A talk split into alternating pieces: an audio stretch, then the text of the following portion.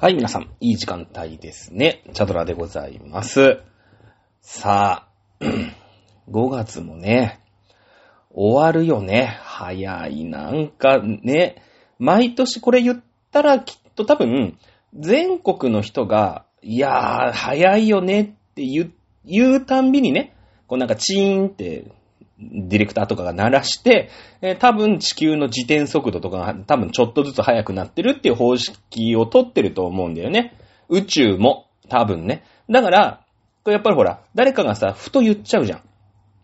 ね、なんか、今年も過ぎるの早いよね、なんて言うじゃん。うん。そうすると、多分、その神様がね、あの、こう見てて、チーンって鳴らして、こう地球のね、こう自転速度みたいなのをこう、カチッってこう、多分入れてんすよ。スピード。で、そうするとほら、みん、ちょっとした気づいちゃうじゃん。あれ？早くなったねって、なんかほら、敏感なやつから気づくから、あの、そうするともうカチカチカチカチってね、あの、どんどんどんどんこう、地球の自転速度が、まあ上がってんすよ。だから、毎年言ってね。だそんなことないじゃん。だって人の感覚なんだから、なんか、うーん、今年は暑いねとかさ、あ、今年は冷夏だねとか、あ、スギ花粉多いねとかさ、ねえ、なんか今年は大丈夫かなみたいな。まあ大丈夫かなの時は人って言わないから、ね、あのちょっとそういう反応が薄いかもしれないんだけど、いやーなんか今年はさ、全然過ぎないよねって言ってる人見たことないじゃん。ね、なんかその、過ぎないのがいいみたいなね、感覚の人がいるから、そういう感想があってもいいじゃん。ほら、スギ花粉だとさ、多いと多いねって言って、やっぱ被害だからね、あれって。うん。あの、多い時はさ、多い多いって言うじゃない。なんかこっちも言わないとやってらんないみたいな。今年は本当にひどいとかさ、今年デビューしちゃったなんて言うからね。うん、言うんだけど、あの別にほら、うん、一年経つの早いよねは、ほら、被害、被害じゃないじゃん。か、か、それってあなたの感想ですよね。うん、それってあなたの感想だから、別にほら、あの、いやいや、今年は全然進まないよね。もう6月ぐらいかなと思ったら、まだ4月だし、みたいな人がいても絶対いいわけ。絶対いいよね。うん。ねあなたの感想だから。だけど、それ言ってるやつ見たことないの。俺ももうさ、ずいぶん長く生きて、まあ、ずいぶん長く生きてるってほど生きてないか？うん。ね、もっと小先輩方がいるんでね。あれかもしんないけど、まあでもなんか、まあ割と 人生のもう半分以上は、こう、過ぎてるわけじゃない。まあ平均年齢がね、平均寿命が79点何歳でしょ？確か男性って。だから、まあもう46になりましたからね。もう完全に折り返しはしてるわけですから、あとね、あとゴールまで、ね、全力疾走するだけ なんですけど、うん。あの、毎年言ってるもんね。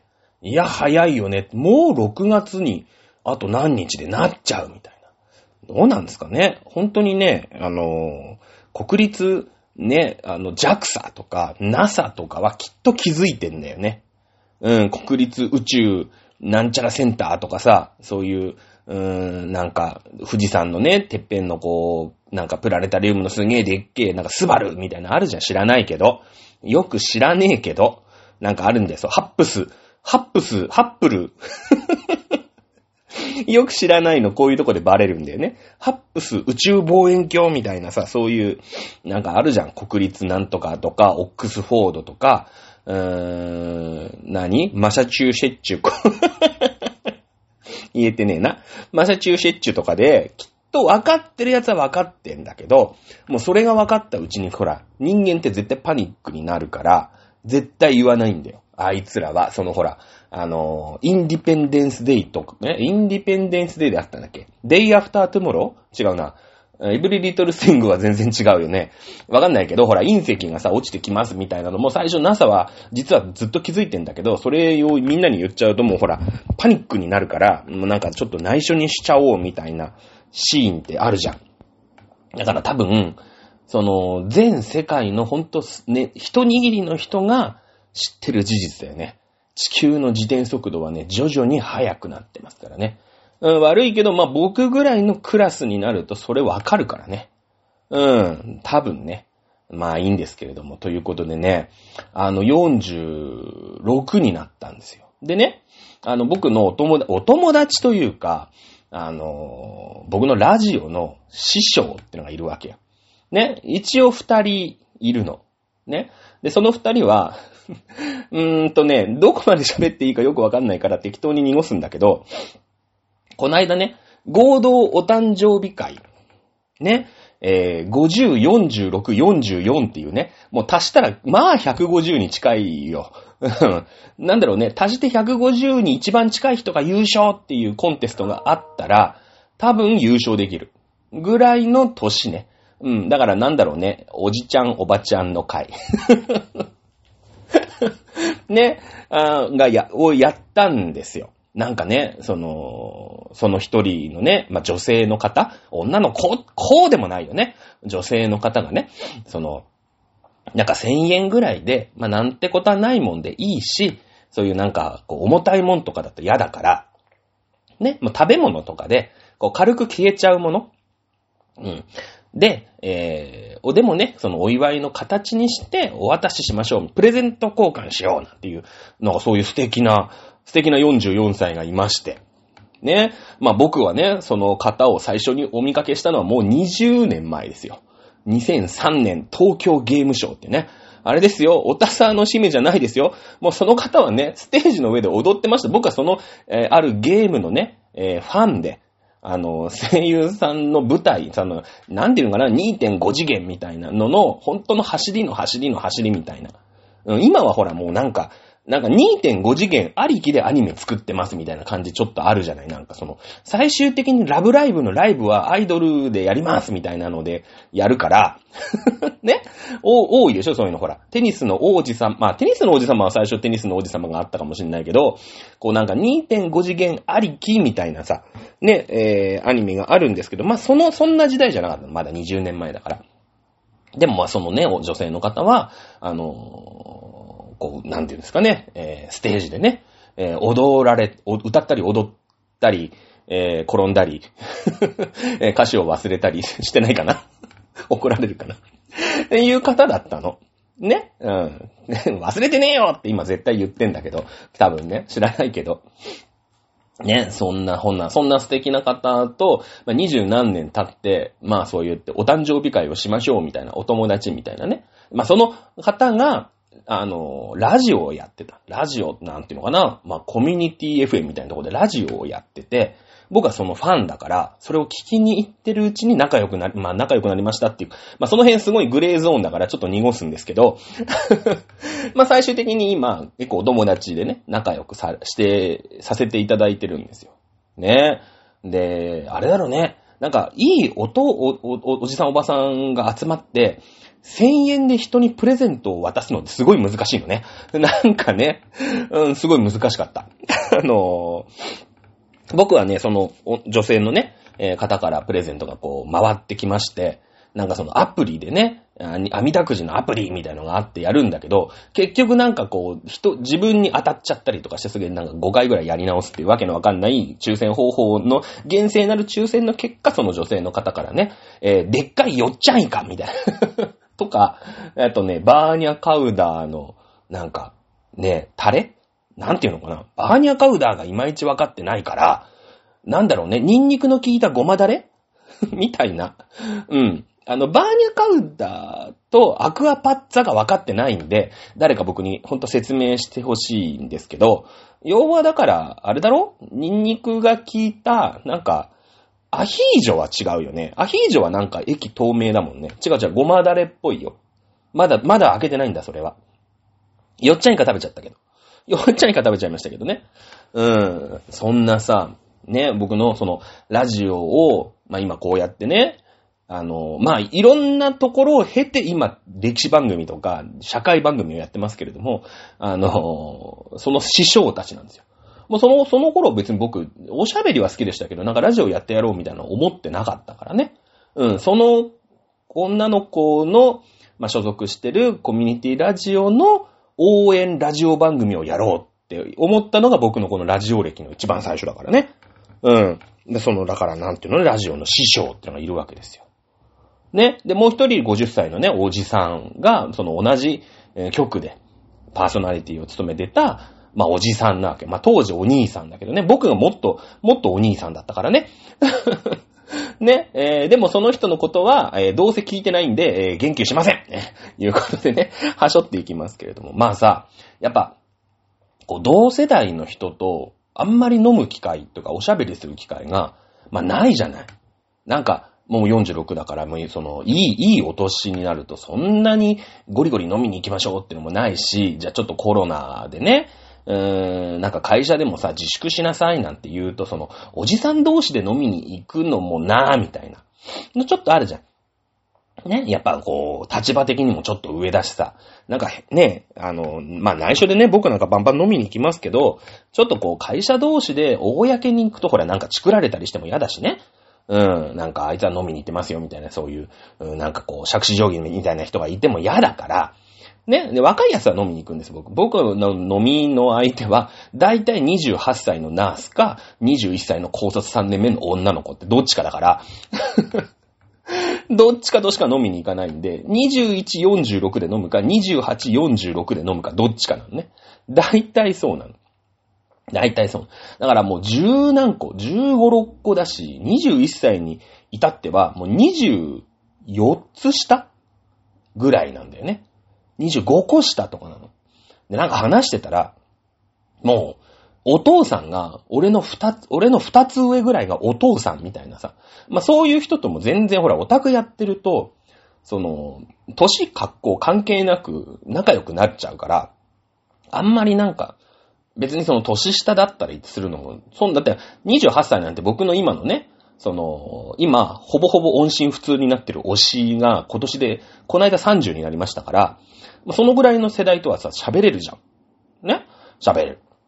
だその延長線上でもっとアイドルなんてさ、例えば16、7ぐらいのアイドルとかもいて、そこでチャラチャラ喋ったりするわけだから、別に21歳の女子と喋ったって、俺は喋れちゃう。で、だからその、ね、まあありがたい話でさ、飲んでくれるって言うんだから、飲み行っちゃうよね。飲み行っちゃうんだよ。ね。だからあんまりその、なんていうのかな。今年相応の人たちのコミュニティが逆に僕には不足してるんで、すごいありがたい回なの。なんか、やっぱこう一人の、先生のおじさんの方はね、えー、家を買いましたとかさ。で、まあ、結婚はしてないんだけど、一応なんかずっと同棲してる彼女がいますよ、みたいな。なんか、なんかちゃんと、まあまあ、ほんと35ぐらいまで大した生き方してないんだけど、あの、ちゃん、最近ちゃんとしてんの、なんか。僕より全然ちゃんとしてるじゃん僕家もないしさ、えー、彼女もいないしね、残念だけどね。うん。なんかそう。で、そのお姉さんの方は、あの、もう家のローンが終わって、もう住むところも全くね、あの、もう不自由しませんと。で、ちゃんと働いて、なんか健康状態とかも、すごいこう、人間ドックに行きましたとか言ってさ、すごいちゃんとしてんの。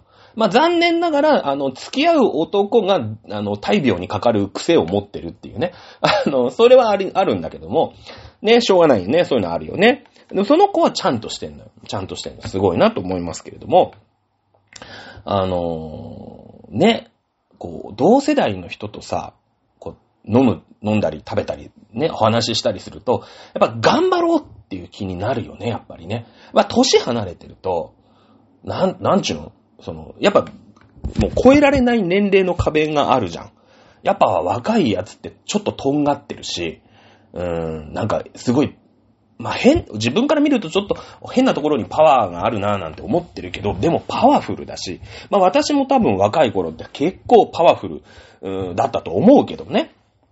やっぱそういうさ、俺にはできねえなって、えー、思うところはあるんだよ。でもそれってなんか年齢のせいにちょっとしちゃってる部分って、なんかあるじゃん、やっぱ。ね、やっぱ28歳の子と飲んでさ、28歳のアグレッシブさはさ、まあ自分にはちょっとないなって思うけど、まあそれはね、16も上だしな、みたいに思っちゃうじゃないですか。ね、まして21歳なんてさ、もうなんかね、もう、好きあらばオールしてるみたいな そういう人たちだから、まあ、28歳ってのオールのが多いかもしれないけど、ね、そんな感じなんですよ。ねえ、だけどね、やっぱ同世代で、なんかちゃんと生きてんな、流されねえで生きてんなっていう人を見ると、あのー、すごいね、えー、刺激をもらってね、そっからね、頑張ってダイエットしてる。やっぱね、ちょっとウェイトが重いんですよ。うん。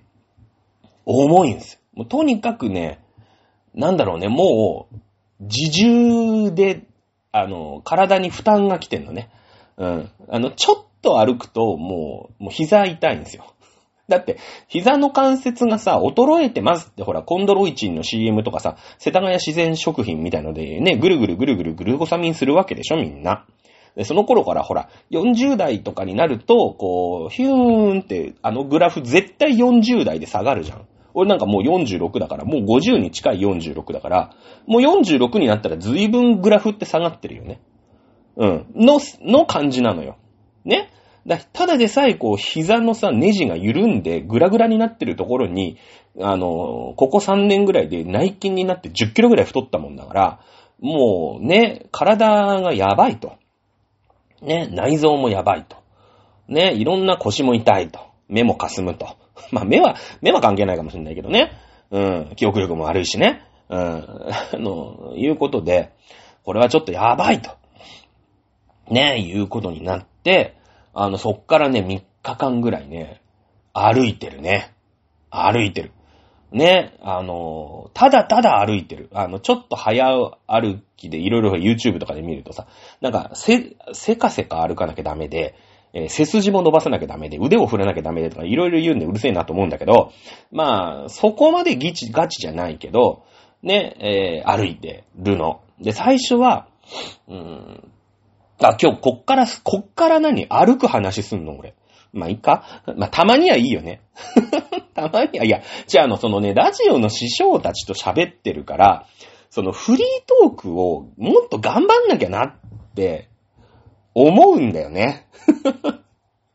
思うんだよ。だから、今日はね、フリー半分いく。ね。だから、あのー、なんだろうね、えー、まあ、前回ね、ちょっと言った衆議院選挙の話聞きたい人は、えー、30分ぐらいまでスキップするといいね。うん。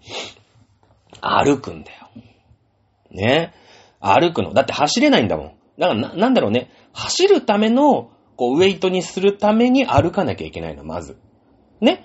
だから、なんだろうね。その、竹尾菊池の店行くための服が必要なの、俺には。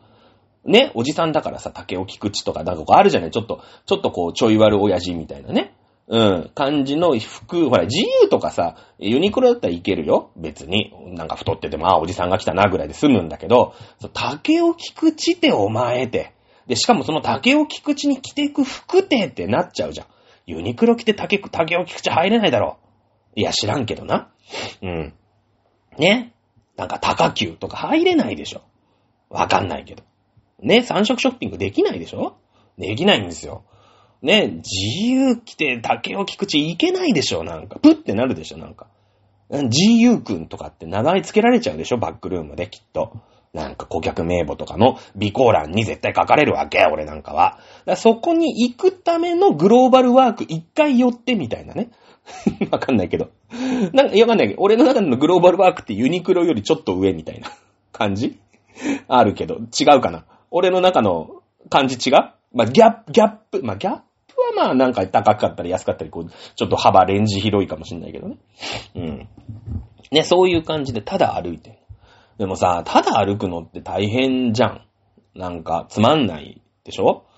で、じゃあと思って。まあ、ど、自分がまずどのくらい歩けるかわかんねえから、その、山手線を一周歩いてみようと。山手線一周って何キロぐらいあるんだろうね、あれ。多分3、40、40キロぐらいあるんじゃないですか？多分ね。あると思うんだけど、えー、歩いてみよう。で、僕今千葉県の松戸ってとこに住んでるんで、山手線とは縁もゆかりもないわけですよ。ね？で、あのー、まあ、山手線しょうがないから、今からさ、ね、こう、ウォーキングする、散歩つっちゃダメだな。ウォーキングするぞなんて言ってたら勢いよくね、まあ、ちょっと着替えて、T シャツ着て、ね。まあまあ、こう、歩ける、そのズック、ズック履いてね。ズック履いて、行くんだけど、まず松戸駅から電車乗るね。で、日暮里まで、常磐線で日暮里まで出て歩くっていう、もう、もうよくわかんない、なんか。もう、もうなんかその時点でなんか違うでしょ、みたいな。お前松戸駅から歩けっていう話なんだけど、なんかこう、楽しくないとさ、で、人里じゃないとさ、嫌じゃん。なんか松戸、まあ、人里、松戸も人里だけど、なんかただただ川っぺりをね、歩いててもなんか、こう、面白くないというか、なんか、スリルとサスペンスとラブとロマンスがないじゃないですか。なので、じゃあまあね、日暮里降りましたっていうところからスタートだよね。もう日暮里西日暮里が近いのなんのってね、もう800メートルか700メートルぐらい先にあるんで、あの、見えてるんですけど、あの、山手線歩いて分かったのはね、あの、まあ、大体2キロ弱、1キロちょいぐらいかな。のとこに次の駅があるわけ。まあだから、ままっすぐ歩けないね。で、あの、線路沿いに道がないところがあるから、ちょっとうろうろしたりとかするんで、えー、まあ2キロ弱ぐらいで次の、まあ駅に行けんのね。うん。で、ほら、道はさ、なんか適当に Google マップとかで駅をこう調べて、あの、案内してくれれば、そこを右ですとかさ、左ですとかね、しばらく直進ですとか言ってくれるから、まあその通りにテクテク歩いてて絶対着くからね。うん。で、着いたら次の駅検索して、ああ、2キロ先なんだ、とかってピッてやる。また、イヤホンからさ、みここを右だ、そこを左だってずっと言ってくれるから、いいんだけど、この2キロっていうのがね、絶妙だよね。頑張れる。うん。これがさ、なんかあの、次の駅まで、ね、なんか5キロって言われると、いやー5キロかってなっちゃうけど、なんか1キロちょいとかの時もあるんだよ。なんかあの、田畑、大塚とかさ、巣鴨とかね、あの辺ってなんか駅の、駅がすごい詰まってて、まあなんでか知らないけど、まあなんか詰まってるのよ。うん。だから、歩きやすい。で、なんか次の目標として 1. 点何キロだったら、だって 1. 点何キロだったらさ、うちから駅まで普通にほら、ね、徒歩何分とかで歩いてる、ね、10, 10分、15分ぐらいで歩くのかな？歩くんだけど、うち多分1.5キロないぐらいなんだよね。駅から。だから毎日、会社に行く日は毎日歩いてるから、まあ、そのぐらいの雰囲気で歩けちゃうの。ね。なので、すごいこう目標が立てやすかったね。あのー、山手線ウォーキングね、おすすめ。うん。だけど、一周は無理。わかんない。あの、なんか、すごい頑張れる人とかなら、なんか痩せててさ、シュッとした人とかだったらできるかもしれないね。うん。だけど、私の膝は、あのね、日暮里から歩いて、えー、っとね、新大久保。ね。あの、新大久保までで挫折しましたね。うん。で、新大久保で、あの、まだまだちょっとは頑張れたんだけど、あの、電池、携帯の電池が、あの、2%になっちゃったの。あの、今の人って、まあ、私も今の人に入れていいかどうか知らないけど、あの、体力よりも、あの、携帯の充電が2%になった段階で心がぼっきり折れて、なんかもう写真も撮れないし、ナビもね、使え、使えないでしょ？そのほら、Google マップみたいのも使えなくなるし、うん、で、なんか新大久保から新宿って平日だったんだけど、まあほら、新宿眠らない街ですから、まあ昼間だったけどね、やっぱ人も多いから、なんか汗だくのおっさんがね、ヒーヒー言いながら歩くのもどうかなと。なんかもうシュッとしたいじゃないですか。新宿なんて。なんか、で、こっから新宿から下に行くと、もっとシュッとしなきゃいけない。港区だから。恵比寿とかさ。ね。まあ、まあ、五反田はちょっとあれかもしんないけど、品川とかさ。ね。なんとかゲートウェイとかさ。なんかもっとシュッとしたやつしかいないんですよ。こんなね、90何キロのおじさんがね、はぁはぁ言いながら汗だくで歩いちゃダメだと思う。多分、おまわりさんに止められると思う。ピピピピピッつって。ちょっと荷物見して、みたいな。荷物何も持ってないんだけどね。ポケットの中何か見して、みたいなさ。うん。ね、感じで絶対職務質問されるよ。港区だもん。港区。港区舐めちゃいけないよ。港区女子がいるとこだからね。うん。あの、ゾゾの、ね、あの、なんだっけ、前島さんとかいるんでしょ？知らないけど。知らないけどね。いると思う。ね。あと、なんか、フジテレビのアナウンサーとかいるわけでしょ？結局。そういうとこは無理だな。なので、ちょっとこう、港区に入るにはちょっと無理だな。新宿区もきついな、みたいになって、あの、新大久保でね、えー、心が折れたんで、そっから電車乗って松戸に帰ると。これでね、2時間、3時間弱ぐらい。うん、3時間弱。でもね、1万2、3、2000何、何歩だったね。1万。でも、これだけ歩いて1万2000なんだって。だから、あのー、山手線一周多分ね、4万歩弱ぐらいで行けるんじゃないかな。うん。だから6時間、7時間ぐらいで行けるんじゃないかな。俺の膝が持たなければね。あとその港区で職務質問されなければね。うん、多分ね。秋葉原とか大丈夫。大体太ったやつ、チェックのシャツ着たやつが汗だくで歩いてるから、秋葉原まで来ればなん、神田まで来ればなんとかなるんだけど、ちょ、そこまできついよね。うん、ちょ、ちょっときつい。まあ、新橋まで行ければワンチャンみたいな。で、新橋からなんか銀座行っちゃうと多分捕まるから、すごいこう、ルートを選ばなくちゃいけないんで、僕の場合ね。うん。なので、今度ね、本当にこう、あん、ままあ、これからどんどんどんどん暑くなったりするんで難しいんですけど、あの、いい気候になった時には一周頑張りたいよね。あの、あんまり、前の日ほら飲んでるから、ね、その師匠たちと飲んでるから、もうね、12時ぐらいに、じゃあ、ちょっと歩くかって言って、いきなり、あの、歩き始めたから、12時、2時半っていうね、この、なんだろうね、逆シンデレラタイムを思いっきり歩いちゃったから、やっぱ消耗するんでね。朝とかなんかいいのかななんか、でも朝も平日だとね、なんか、あの、みんなスーツ着てさ、難しい顔してね、なんか、こう、ニュースサイトとか見てたりとかするわけでしょ日経新聞、電子版とか読んでる中、俺だけズック履いてんの浮いちゃうよね。うーん、ちょっとやだな。なんかな。だ前日、全泊だな。全泊だな。うん、全泊だから朝に、朝、あだ、もう品川とかに泊まって、ね。で、朝7時ぐらいからもう品川駅から歩歩いて港区越えちゃおう。で、あの、朝10時ぐらいに、なんかもうほら、池袋とかになればなんか、なんか大丈夫だよ。で、ぐるっと行って、えー、最後品川駅でゴールして、えー、品川の始発の常磐線で寝て、えー、起きたらアビコ、みたいなね。うん。ぐらいでいいと思う。ね。えー、そんな感じでね、歩いてんすけど、1万2000歩って大したことないね。うん、なんか、大したことないなと思いました。なんかあんなに歩いたのに、あんだ1万2000歩しか歩かないんだって思ったけどね。うん、だから、なんかほら、普段でもさ、7000歩とか6000歩とかってみんな歩くじゃん。なら普段の歩きをね、もっと大事にした方がいいね。なんか、なんかそんなことをね、思いましたよ。歩こうって言って、山手線4分の1周しても1万2000歩なんだなっていう風にね、非常に感じましたね。でもね、3日間頑張って、なんか、あの、1個、先のスー、1個、次の駅のスーパー行くまでに歩いて行ったりとか、ね、3日間頑張った。だけどね、今日雨なんだよね。うん、今日雨なんだよ。もう絵に描いたような3日坊主ね。で、しかもね、今日飲み会の予定入ってんだよね。今日飲んで帰ってくんだよね。絵に描いたような三日坊主ことチャドラでございます。さあ、喋ったね。30分久々に喋りました。ね。えー、フリートークね、苦手問題、えー、克服しないといけませんけれどもね。さあ、じゃあ、本題に入っていきましょう。えー、前回、えーと、G7 でしたっけね。はい、こっからね、あの、もう、社会のね、むず、小難しい話になりますので、あの、はい、えーと、お姉様、お疲れ様でした。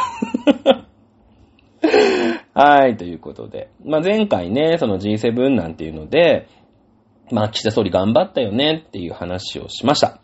えー、そして、その衆議院選挙が、うーん、あるのかななんか今、こっからの上がり目ないんでね、今やれば一番こう、うーん、なんというのかなあーまあ、票が稼げると。イメージもいいよね。G7 サミット、各、皆さんね、各大統領なり、首相なりが来て、えー、先進国のね、G7 のの首相が来て、えー、広島記念公園、ね、原爆記念公園に喧嘩するなんですよね。やっぱりこう、まあ、核兵器をね、落とした、まあ、アメリカもそうだし、まあ、現実問題、今、イギリス、フランス、この辺なんかは核兵器を持ってるわけだ。うん。えー、だからやっぱり広島に対して撃ったらね、こうなっちゃうよっていうのを見せつける。まあ、あの、原爆が落ちたのは日本だけですからね。えー、見せつけられるのは日本だけですから、まあ、広島でしかできないことっていうと、まあ、原爆記念公園並びに原爆資料館に行くことなんだけれども、まあ、岸田さん両方やりましたよね。えー、えー、これはまあ、ラッキーもあります。あのー、核のね、えー、同活。えー、ロシアがね、落とすぞ、落とすぞっていう、うーのでね、えー、やってるわけですから。いや実際それをじゃあ落としたらこうなっちゃうんだよ。落とさせないために G7 頑張ろうぜっていうために、えー、みんなが言ってくれたと。うん。思いますんでね、今一番イメージいいわけですよ。まあ、こっからね、まあ今一番イメージがいいところで、あの、身内の息子がね、ポカをやるっていうね。うん、なんかあの、インスタグラムみたいなの載せちゃったんだよね。首相官邸でなんか、あの、鍋、鍋パーティーじゃないや。なんか、う、宅飲みしてるのを写真撮ってね、アップしちゃうみたいな、ほんとバカ息子なんだけども、まああれでね、いろんな、あの、一応政務官だから、その、政権の人なんですよ。その、うーんと、お手伝いさんみたいな感じ？政務官。あの、首相官邸に行って、首相のお仕事の、まあ、秘書みたいな人なんだよね。うん、それをまあ、あ自分の息子を置いたんだけれども、若いよね、まだね。うん、なんだけれども、そのなんか、宅飲みしてる写真とかを SNS にアップするみたいなね、バカ息子だから、あの、ちょっとイメージも悪くなるし、じゃあこっからね、えー、秋口、秋にまあ国会、臨時国会が来ると、また何があるかわかんないですよね。あの、防衛増税の話、えそれから、例えば、福島原発の、うん処理水の排出の話、えとかなんとかかんとかいっぱいあるわけですよ。やっぱりこう、いろんな叩けば誇りが出てくるわけで、今、解散をするのが、まあ、いいんじゃないかというところでね、私は7月末解散じゃないか、なんていうので、えー予想をしたわけですよ。まあ、予想をしたわけですので、んじゃあ衆議院選挙のね、この展望と。いうか、その衆議院選挙というものが、まあ、そろそろあるかもしれないというところで、いろんなニュースがね、えー飛んできております。ので、この辺をね、えー選挙の前に、じゃらじゃらっと解説をしていきたいな、というふうに思いますね。えー今回の、まあ、行われる衆議院選挙。えー、まあ、総理大臣がね、え解散だと言えばすぐ衆議院選挙がありますよ。参議院はね、それないですから、この間ね、えー7月だったかな去年やったばっかりですので、えまだ、ありません。ね。えー、です。ですけれども、衆議院選挙がまあ近々あるんじゃないかということで、えー今回の衆議院選挙の大きなトピックとして、10増10減。ね。えー、いうのが挙げられます。はい。えー、10増10減何かっていうと、これ1票の格差、よく言うよね。ニュースかなんかでよく言うと思うんだけれども、まあ、議員、えー、一人あたりに、の、どんだけ有権者がついてるかと。まあ、当選のために何人必要かっていう話でさ、その、やっぱ東京って、今一極集中じゃないですか。1億2000万人ぐらい今日本にはいますけれども、東京で1200万人、10分の1の人が住んでるわけですよ。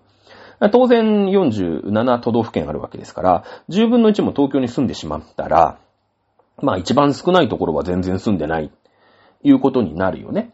うん。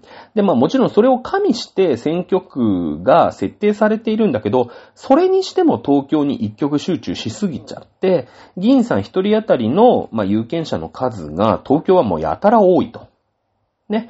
えー、そしてだから田舎は、まあ、やたら少ないということになって、その一票当たりの価値、うん。えー、が、まあ、東京は逆に言うと、低い価値がないと。で、田舎はまあ価値が高くなってないですか？いうことでね。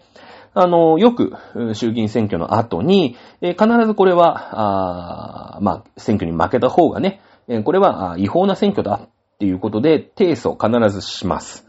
はい。で、7月の去年の参議院選挙でも、えー16件ぐらいかな、十何件裁判が行われています。えーそして、まあね、えいろんなこうレベルがあるでしょ？地方裁とか最高裁とか、まあいろいろあるんですけれども、えー最高裁も、まあ、いろんなところでね、えこの仙台の選挙は無効じゃないか、東京の選挙は無効じゃないかっていうのをまとめて、えそうですね、と。いや、憲法による、まあ、による平等というものに対して違憲、つまり憲法に違反した状態ですよ、という認定は行いました。はい。えーだから前回の7月の参議院選挙は憲法に違反してる状態なんですね。うん。だって、えー、一人あたりの、まあ、一票あたりの価値が、そうですね、参議院選挙は結構広くて、今ね、5倍ぐらいあるのかな？あるんですよ。ね、衆議院選挙でもだいたい3倍から2倍ぐらい、あるんですね。あるんですよ。うん。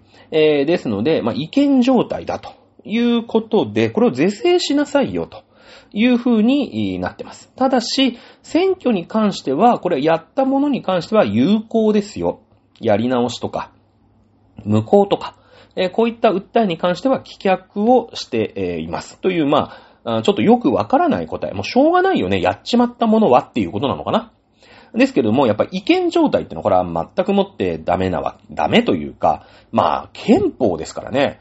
えー憲法に違反してるわけですから、うん違反してる状態をなんとか直しなさいよというふうに言われてしまいましたので、10増10減。えー、まあ、人口が低いところの、うん議員さんの数を減らしましょうよ。だって住んでる人が少ないんだもんね。ね、だって東京は1200万人住んでます。鳥取県って今ね、50万人ぐらいじゃないかな多分。うん。えー、だと思います。地方の都市なんて多分70万とか、秋田とかでも、秋田90万だからね。確か秋田ってぴったり100万ぐらいなんですよ。確か。99万ぐらいなんですけど。ね、一番低い鳥取とかで55万人ぐらいな。ね、いや、もちろん鳥取で、今、東京って多分30人ぐらい選ばれるんだけど、まあ、鳥取だと3人とか4人なのかな？えー、4人かな確か、えー、だと思いますけれども、まあ、もちろん人数の差はあるけど、人口で言ったらだって20倍ぐらい差があるわけでしょ？ね、鳥取で5人、もし候補が受かったとしたら、東京は100人ぐらい受からないと割に合わないですよね。割に合わないですよね。えー、なんですけれども、そうそう議員増やすわけにいかないじゃないですか。議員増やすってことはこれ税金ですからね。なかなか議員の総数を増やすってのはできないと。うん。だって日本の人口が減ってんだから議員増やすってどういうことよってまたなっちゃうじゃないですか。ね。えー、なので、じゃあね、えー、やっぱり少ないところは5だったものが4にしましょうよ。4だったところは3にしましょうよ。そして東京はもうちょっと増やさないとダメですよね。人口が増えたところはね。えー、いうことで、えー、地方を中心に、えー、10個、ね、えー議員さんの数を減らしましょうよ。えー具体的に言うと、長崎、ひろや長崎、山口、広島、岡山、滋賀、新潟、愛媛、和歌山、福島、宮城と。ね、えーここはちょっと多すぎんじゃないの？ということで、1ずつ減らしたんですね。うん。で、東京がプラス5、神奈川がプラス2、愛知、千葉、埼玉がプラス1と。いうことで、えー人口が増えている。まああ人口に対して議員さんの数が少なすぎるんじゃないの？東京なんか5増えたわけですからね。えーまあ東京はもう全然足りないよ、ということなんで、えーこの東京、神奈川、愛知、千葉、埼玉は、それぞれ増やしたわけですよ。うん。これが、10増10減っていう去年の11月かな、えーかなんかに決まった法律なんですね。えーこれが初めて適用される、えー国政選挙ということにどうやらなりそうなんですね。これで今ね、めっちゃ揉めてんすよ。揉めてんすよ。特にこの公明党と自民党、えー今、自公政権ですから、もう、そうですね、2000年代はずっと自公政権じゃないですかね。おそらくね。えー初めて自公政権になったのは1999年のはずなので、まあ、あの、間ね、あの、東日本大震災のあの辺は民主党政権でしたから、多分2000、えっ、と、麻生内閣の後ですから2009年、えーから2011年が、あと、東日本大震災でしょ？で、そこで1年後に政権が民主党から自民党に戻りましたので、えー安倍政権た誕生、第2次安倍政権かな ?2012 年、えーから現在まで。まあだからもう軽く、うーん、まあ20何年。えー自民党と公明党というのは連立政権を組んでいる自公政権なわけですけれども、ここが今ね、揉めてんすよ。特に東京で揉めてます。東京5個増えたでしょ？ね。ここで、じゃあこの5個、ね、今までだったらさ、まあなんか住み分けみたいなのやってるわけですよ。この東京南区は公明党さん出てくださいね。自民党は出しませんよ。ね。東京南区は自民党さん出しま、自民党出しますよ。公明党さん出ないでくださいね。じゃあ公明党さんの、えーの人、公明党さんの支持の人は、自民党の候補者を一生懸命頑張って押してくださいね。あ、ここは公明党さん出るんですね。じゃあ自民党立てませんので、えー自民党の、うん、支持者の人は、この公明党の候補を応援してくださいね、みたいな、こう、住み分けがなってきたんですね。なんですけれども、この東京でプラス5になったもんですから、ここで東京都で5個選挙区が生まれるわけですよ。この調整でめちゃめちゃ今揉めてる。ね。公明党は公明党でさ、ね、もうイーブン、この間ね、えー、幹事長だったかな国対委員長だったかな言ってましたけど、東京での信頼関係は地に落ちた。ね。いうことで、東京での協力はしませんよ。いうふうに、言っております。これはだから、その増えたところにね、うーん、公明党が、公明党にくださいと。ね。えー、自民党さんいいじゃないですかと。いっぱい時期あんだから公明党にくださいよと。いやいやいや、で、自民党、自民は自民でさ、その減らされたところがその長崎、山口、広島、岡山、滋賀、新潟、愛媛、和歌山、福島、宮城、つまり地方なんですよ。地方ってね、自民党強いんだよね。自民党強いんですよ、やっぱり。そのほら、JA とかさ、ね、ああいう 農業やってたりとかさ、漁業組合とかさ、そういったところをしっかりこう自民党って抑えてるので、地方に行けば行くほど、田舎に行けば行くほど、まあ保守的な、うん、政党って強いんですよ。これアメリカもそうですよね。内陸部の田舎に行けば行くほど、やっぱり共和党という保守政権が強いんですよ。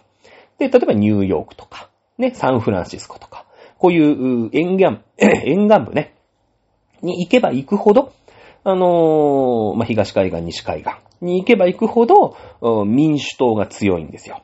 左派系のね、民主党が強いという傾向があります。これはま、日本でも一緒なんでね。自民党もさ、その、まあ、一応違憲もん、違憲状態だって言われてるから、その地方をやっぱり少し議員を減らしてね、今まで 4, 4区だったのを3区にししますよとかっていう風にするんだけど、いやいやいや、あの、地方うちら強いじゃないですかと。この10元で議員じゃなくなる人、ほぼ自民党じゃないですかと。じゃあね、都会で その5個増えると、東京で5区増えるわけですから、いや、これは優先的に自民党じゃないですかっていうのが自民党の考え。ね。やっぱり、まあ、身を切る改革じゃないけど、自民党はその違憲だっ、ね、しかも政権取ってるわけですから、あの、ね、違憲だっていうわけで言われちゃったらなんかするしかないよね。だって憲法違反なわけですから。じゃあしょうがない。10個減らしますって言うんだけど、まあそれでね、もう議員から溢れちゃう人が地方で、えー、自民党を中心に10人出てくるわけですよ。じゃあその増えたところ、ね、こっからチャンス、チャンスがあるというか東京で5個議席が増えるわけですから、ここでは自民党にもら、もらえんじゃないんすかって、いうのが自民党の考えですよね。うん。だけども公明党は公明党で、いやいやいや、ここはうちが出ますから自民党さん出さないでもらっていいですか？っていうふうに自民に申し入れたところ、いや、ダメですよと。ね。いやいや、な、何を言ってんすかと。なんか漁夫の利みたいになってますけど、全然ダメですよって言ったら、あの、公明党さんはね、えー、公明党の方が逆、逆切れっていうか、まあ、切れて、いやいや、わかっちゃいいよと。ここくれないんだったら、ね、もう、その、東京都でね、えー、あの、公明党じゃない、自民党が出てるところは公明党出しませんよ。で、そういう住み分けをしてたんですけど、もうお前のところに入れなくていいと。ね、協力一切しません。あの、信頼関係地に落ちたっていう風に言ったのが、まあ、逆切れしたのが公明党なわけですよ。ね。えー、まあ、公明党が希望するその新しくできる選挙区に立候補を立てさせてくれないから。うん。あの、公明党はその東京のね、他の選挙区での、うん、公明党支持者に自民党に入れてねっていう働きかけは一切しませんよ、いうふうに言って、今、この二つの党めっちゃ揉めてるんですね。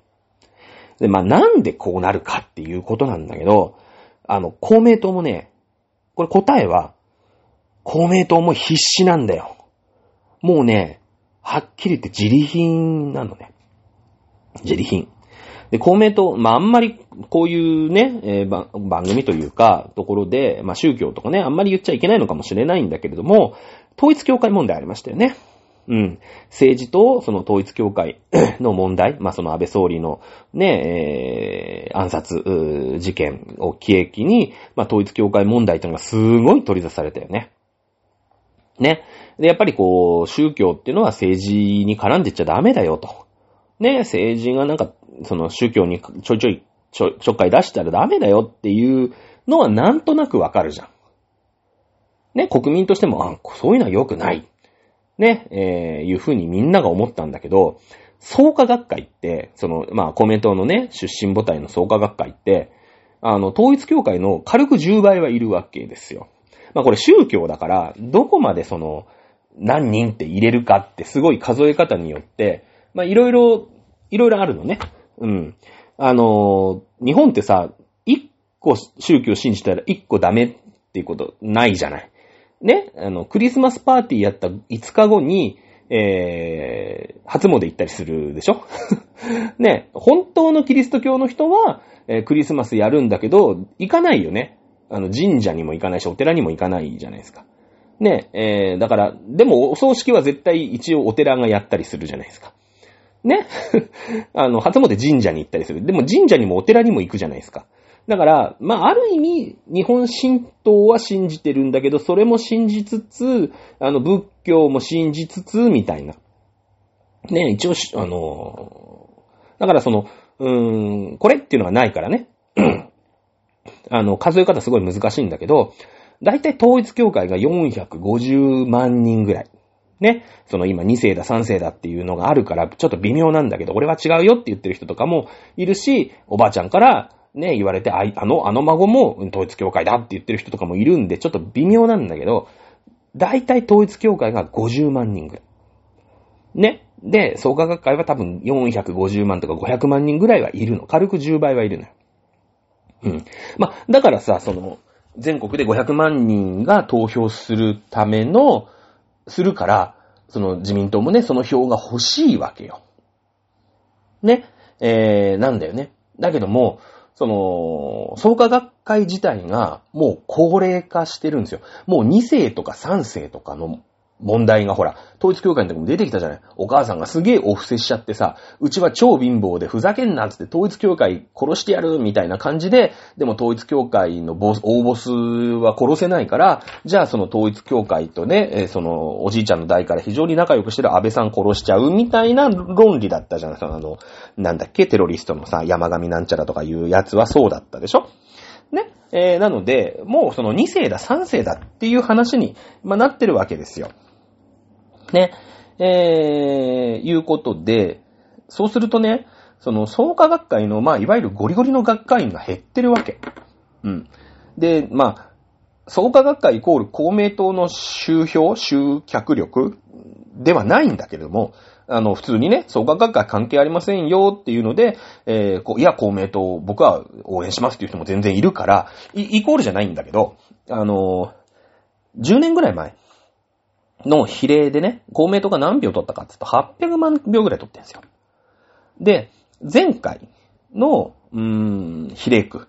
で、今ね、600万票ぐらい減ってんすよ。だからやっぱりさ、その、まあもちろんおじいちゃんおばあちゃんになって亡くなる人もどんどん増えていくし、うんで、子供たちはさ、そんなにその宗教宗教してなかったりとかね、もうするんで、やっぱ高齢化して、どんどんどんどん、じりじりじりじりその、減ってるんだよね。うん。あの、統一教会じゃなかった、そうそうそう、そういうこと、そういうこと。あの、創価学会がね。ね、えー、なので、まあ、収票力落ちてんすよ。ってことは、公明党自体ももう自利品なんだよね。自利品。だからやっぱ必死。で、今回、あの、大阪でね、えー、公明党って維新と協力してたの。で、大阪といえばもう維新の会みたいなとこあるじゃないですか。もう、もう、もう自民党も無理なの。大阪ではね。だけど公明党ってやっぱそういうのうまいから、あの、ね、じゃあ、ここは公明党にください。維新の人出ないでください。ね、えー、維新のところは公明党出しませんみたいな感じですごいうまくやって、取り入ってね、あのー、選挙協力してたんだけど、今回次に衆議院選挙やるときには、もう維新は公明党とは選挙協力しませんよ。公明党がいたって、維新はあの、候補者出しますよ。これ明言されてるのね。ってことはどういうことが起きるかっていうと、もう大阪では公明党は1議席も取れなくなるっていうことです。今の感じからいけば。ね。こっから維新がもう何かすんごいヘマをやって、えー、しまうということも当然あるとは思いますけれども、大阪での協力がリセットをされるということになると、もう大阪では1議席も取れない。結構減るよ。うん。5、6減るんですね、これでね。この危機感あるわけですよ。なので、もう大阪は無理だと。維新の、こう、勢いもすごいと。じゃあ、関東でね、今回東京で10 5, 5個増えるわけですよね。うん。だったら、その増えたところはどうしても欲しい。必死なんですよ。だけど自民党はね、いやいやいやいや、お前んところが大阪で負ける負けない関係なくねつって。今回うちらの、仲間が地方で議席失ってん、失うことになるんだよと。だって4議席やったのが3議席になるわけですからね。うん。だから、東京で増えるとこも当然、と、自民党が、まあ、取れるかどうかわかんないんだよね。だそこも選挙区だからね。だけども、な、公明党出れるわけないじゃん。お前ら何言ってんの？っていうのが自民党の言い分なんだよ。ね。あのー、まあ、そこまで言えること、言えるようになったっていうのは、この公明党の集票力がめっちゃ落ちてるということなんですよね。その、今600万票ぐらいなんだけど、また今回多分500万票台になるはずなんですね。で、えー、一つの選挙区で、まあ大体2万票から2万5千、3万ぐらいは上積みがあったんですけど、今それが、まあ1万5千から1万8千ぐらいに落ちてるんですよ。その、うん、公明党のね、その創価学会がいることによってのプラス票っていうのが。で、えー、まあもちろんその、当確線ギリギリのとこにいる人、ね、その時点の人がさ、例えば5000秒差ですとか1万秒差ですみたいな人のところってのは、これ、えー、公明党票がなかったら逆転されちゃうわけだよね。逆転されちゃうわけなんですよ。えー、なので、えー、まあ自民、もうおいそれとそれでなんか、その公明切れませんみたいなところも、まああるんだけど、私に言わせれば、その公明党の推薦がなきゃ、票が厳しい人は、まあ、はっきり言っていらないよね、と。自民党と公明党ってもう20年もね、それこそもう、うーん、2000年代、ミレニアム世代からの人から言うと、もう生まれた時からずーっと一緒の政権をやってるわけですから、非常に仲がいいんだと、えー、いうね、えー、感覚あると思いますけど、違いますからね。これは僕はあの、1977年生まれですので、まあ、もう1999年の段階で僕大学の、多分3年生ですね。僕だ2000年入社ですから。もう大学の3年生でしたけれども、僕が持ってる常識から言えば、公明党と自民党が政権を組むなんてことはありえない。ありえないんですよ。ね。全く考え方違うんですね。違うんです。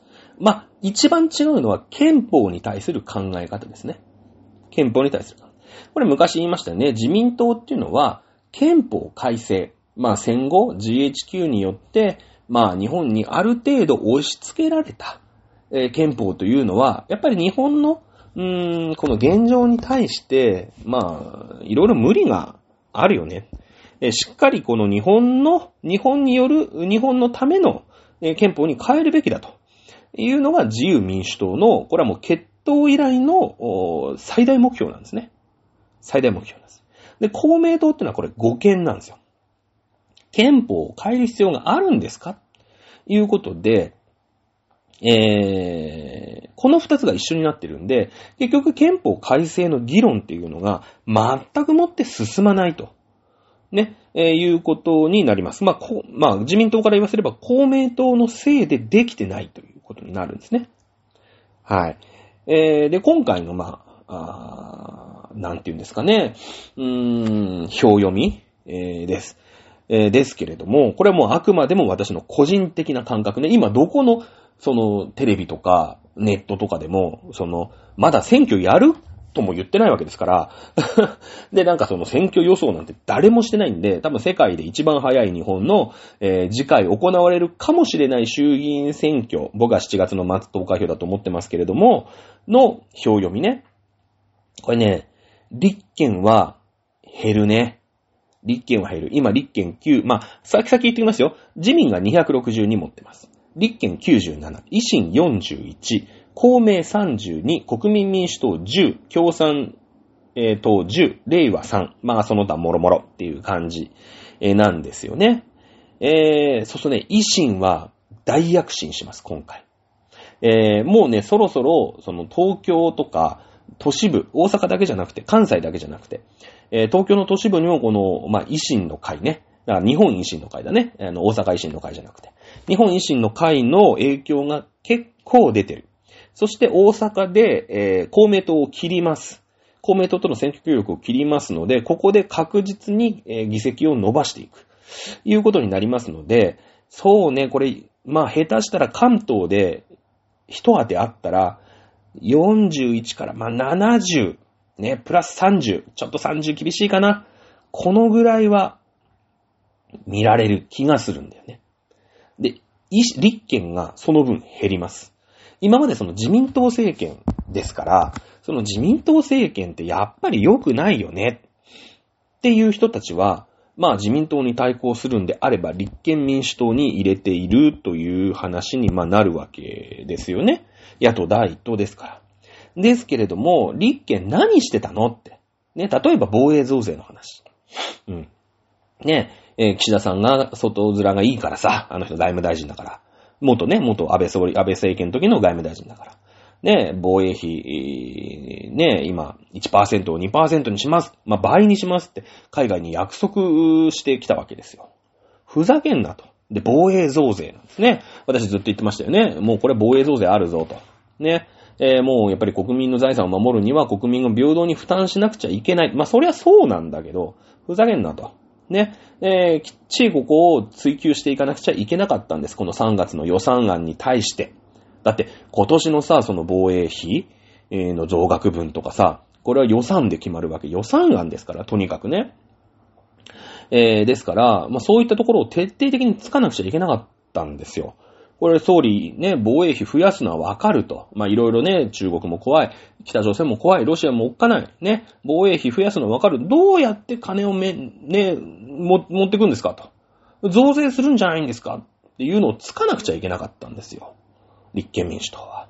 だけどもよくわかんないね。しかも昔の話のね、小西文章って小西博之ってバカタレが、えー、なんかその内部文書ね、総務省の内部文書、まあ桜井パパだよね。桜井翔のお父さんがね、偉い人なんだけどさ、そこの文書持ってきてね、なんか安倍総理が、ね、昔そうやって圧力をかけたのはね、けしからんみたいな、そういうもう国民にとってどうでもいいじゃん。しかも8年、9年前の話ですよ。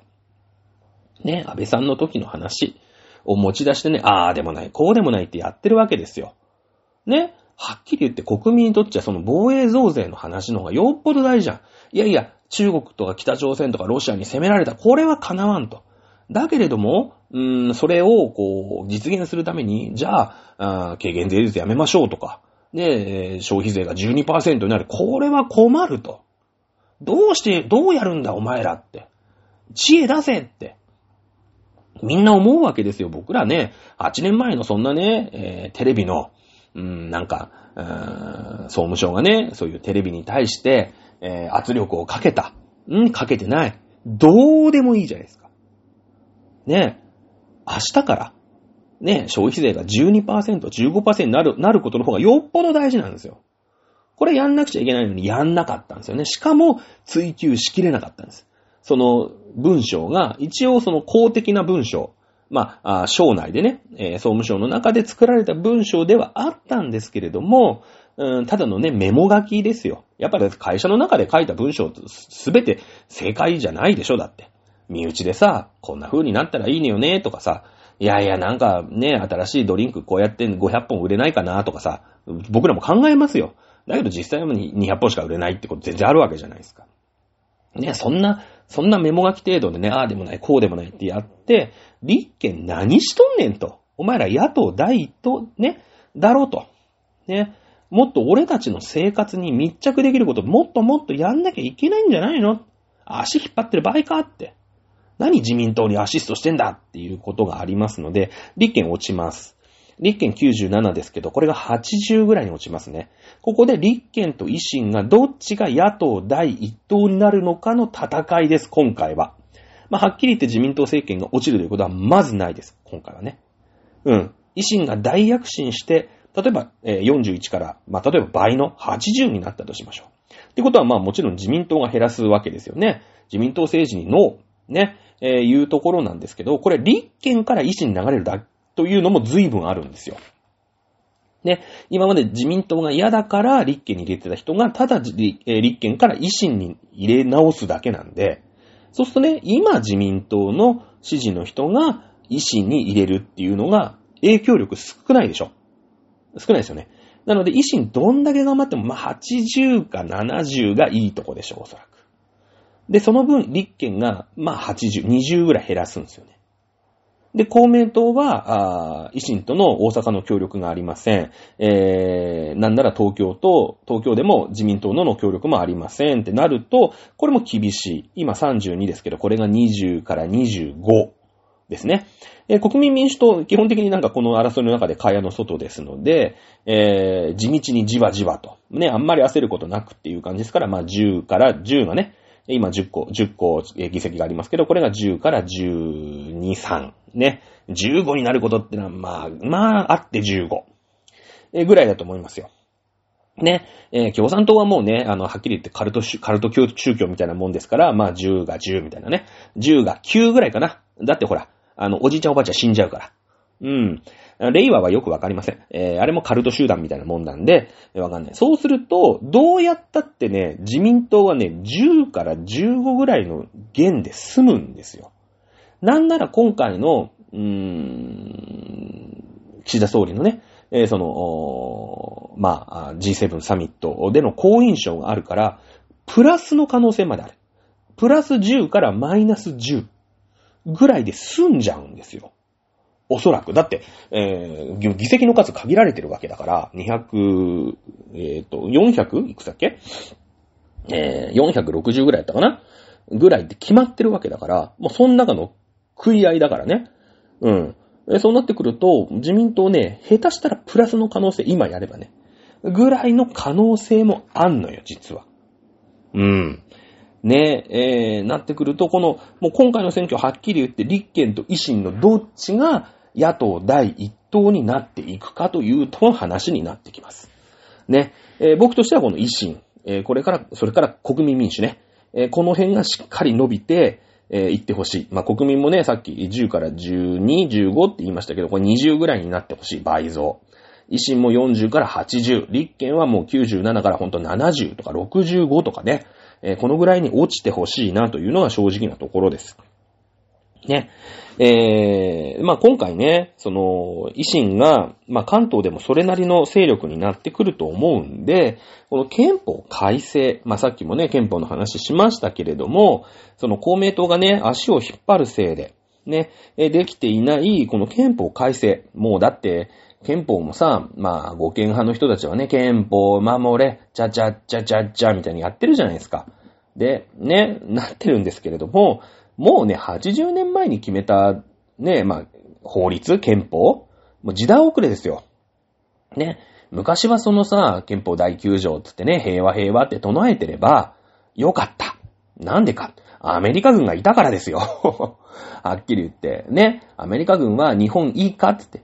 俺たちが守ってやるから、お前らは経済頑張れ全力で経済やれって言って、日本はその資本主義の一員として必死に経済やって高度経済成長を遂げたわけでしょね。それはそれでもうその時は必要だったんですよ。アメリカは。だって、日本がお金持ちになってくれなかったらアメリカのもの日本に売れないじゃないですか。いつまで経っても貧乏ななんか敗戦国のね、焼け野原みたいな国だったら。ね。アメリカってのはもう商売の国ですから、資本主義の国ですから、やっぱ物を売る相手が欲しいんだよね。だから日本を徹底的に守って、軍事で、核で、うん、えー、守って、お前らいい、防衛費とか使うな。1%で十分。あとは俺たちが守ってやるから。ね。必死に経済やれっつって、はいっつって日本やったんですよ。高度経済成長。日本人。で、みんな、お金持ちになったじゃないですか。それで何しました？ね、食生活、洋風になりませんでした？小麦、パン、ね、えー、ハンバーグ、ステーキ、えー、こういったもの、いっぱい買いますよね。アメリカから牛肉買います。オレンジ買います。ね。えー、まあ日本はね、それでお金持ちになりすぎて、えー、自動車をアメリカに売りつけるっていうね、まあ新しいことをやり始めるわけなんで、その後アメリカから目つけられるんですけど、ね、そういう生意気なことするとアメリカから干されるわけですよ。で、アメリカが今度目つけたのが中国だよね。中国は日本の10倍人間がいるわけですから。ね。で、しかもその時に江沢民ってやつがさ、ね、いて、改革開放だなんつってね、えー、やっていったわけでしょそうするとアメリカもさ、どんどんどんどん豊かになって、ね、資本主義の一員として、まあ、日本、第二の日本を作ろうとしたわけですよ、中国で。ね。えー、なんですけれども、まあ、それはね、失敗したわけですよね。えー、もうただただ、あ中国の上層部だけが声太っていって、えー、中国っていうね、なんかもう、ならず者国家がどんどんどんどん軍事費を溜め込んで、えー、戦車を買います。ね、軍艦を買いますっていうのにお金が回って、国民はちっともアメリカのものを買ってくれないわけですよ。まあ一部のね、裕福な人は買いますよ。だけど14億人がみんなね、えー、豊かになって買ってくれるかってそんなことなかったわけですよ。アメリカ気づいたんですよね、トランプの時にね。うん。あ、これはダメだと。オバマまではそうだったけど、俺はもう許さねえ、あいつら。ね。だってアメリカのもの買ってくんねえじゃん、って。で、ただただなんかね、軍事費を増大させて、アメリカに盾ついてくると。うん、ふざけんじゃねえ、つってね。いうことなわけですよ。ね。えー、ですので、そんな時代の80年前のアメリカがもう100%守ってくれますよ、みたいな時代終わったわけですよ。ね。昔はだってアメリカ、ヨーロッパがさ、もう全部、ね、第二次世界大戦で落ちんでるわけでしょ？アジアだってもうみんな日本がブイブイ言わせて落ちんでるわけでしょ？日本も空襲で落ちんでるわけでしょ？アメリカ一択じゃないですか。だからアメリカだけで世界守れたんですよ。だけど、じゃあ中国が金を稼ぎます。ヨーロッパが復興します。日本が復興します。なれば、アメリカにもう、おんぶに抱っこってわけにいかないんですよ。ね守んなきゃ自分のことは。いう時代で、じゃあ憲法9条って今の感じでいけんの？もうアメリカにおんぶに抱っこだった時代終わりだぜ。アメリカもそんなつもりないですよ、はっきり言って。ねえー、で、しかも、台湾有事、え、日本の有事ですよね、はっきり言って。もうその、与那国島なんて台湾から100キロも離れてないわけですから。もう台湾が攻められた時にはもう確実に与那国島にミサイルの何発か落ちてきますよ。それを守るためにどうしていくのか。ね、いう憲法に変えていかなくちゃいけないです。今の日本危険なんですね、めちゃくちゃ。うん。で、で、こう、まあその左派っていうんですかね。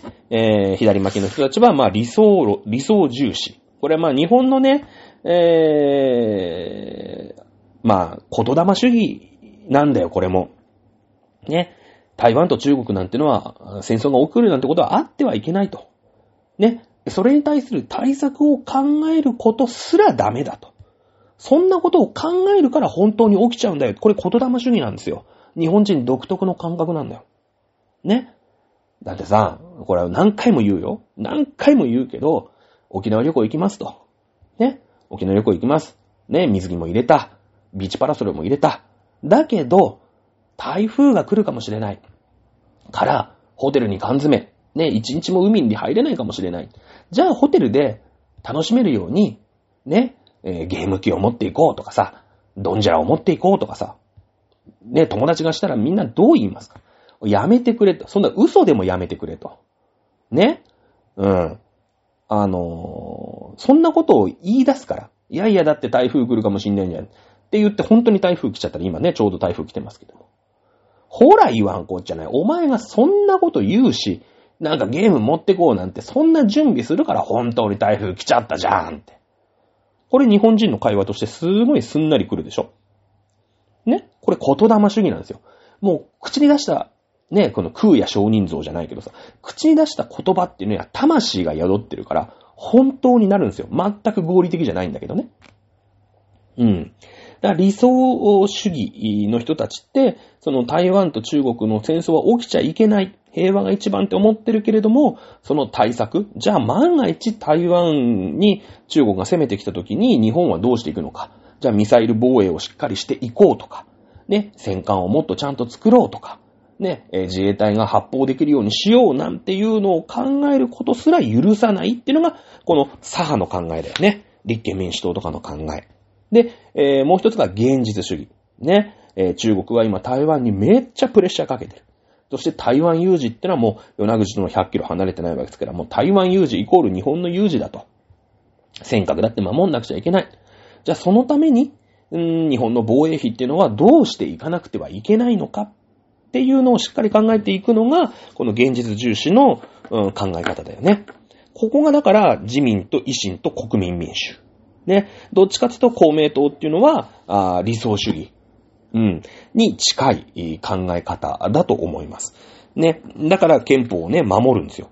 憲法守れ守れ。もう憲法をお題目のように唱えてれば、ね、えー、公選、国の公選権はこれを認めないと。ね、日本はもう戦力を持ちませんと。ね、そういう風にずっと唱えていれば、ね、えー、平和っていうのは叶えられるに違いないっていう、こう、頭の中はね、完全にお花畑なんですよね。えー、こんなね、えー、党が、あの、政権にいてもらっては、まあ、困るとは言わないよ。もちろん、公明党にもね、その自民党にできない政策っていくらでもあるわけです。ね、その子供手当とかさ、そういったところっていうのはなかなか、あ公明党もね、頑張ってると思います。ね、これはどういうお考えの人が、あの、この番組聞いてるかわかりませんので、ね、えー、このぐらいの言及にはしておきますけれども、まあ、実際問題、その憲法ってのは変えていかなかったら日本の安全は守れないということですね。えー、そして現実路線、憲法を変えていかなくちゃいけないという勢力が、あきっとね、えー、今回の衆議院選挙で議席を増える、増やすんじゃないのかな。そしたらもういよいよ公明党終わりですね。もう見放されちゃいますよ。うん。だって、大した議席も持ってないわけでしょ？えー、さっき言いましたけども、公明党32議席に対して自民党262議席ですよ。ね？で、だって262万円出してる人とさ、32万円出してる人とさ、なんかやろうっていう時に、32万円しかそれに出してない人が、やいのやいの言っちゃダメだよね。うん。だってこれ民主主義だから、やっぱ32万円の人はさ、200、だから3、7、21、3824、3924だから、まあ、8分の1から9分の1ぐらいの発言権しか持っちゃダメなわけですよ。民主主義なんだもん。だって公明党は32人の議員がいます。自民党は262人の議員がいますっていうことでしょってことは、やっぱり262人分の国民を背負ってる自民党に対して、32人分の国民しか背負ってない公明党がやいのやいの言っちゃいけないんですよ。いや、もちろんいいんだよ。言っていいんだよ。ね。言っていいんだけど、言いすぎちゃダメ。しかもご利用ししちゃダメ。うん。これが民主主義だからね。うん。なので、えー、まああ、そうなんじゃないかなというふうに私は思ってますね。まあ、公明党も必死なんですよ。この32議席を、まあ、死守しなくちゃいけないために、もう今回大阪では負けることが分かりきってるわけですから。ね。えー、あ、あのー、まあ、今度ね、東京で、えー、自公政権の、まあ、亀裂になるかもしれないという喧嘩をしてでも、ね、えー、なんならお前ら出てけと。もう維新と国民民主に、あの、入ってもらうからって、次の衆議院選挙の結果次第で言われてもおかしくないですよ。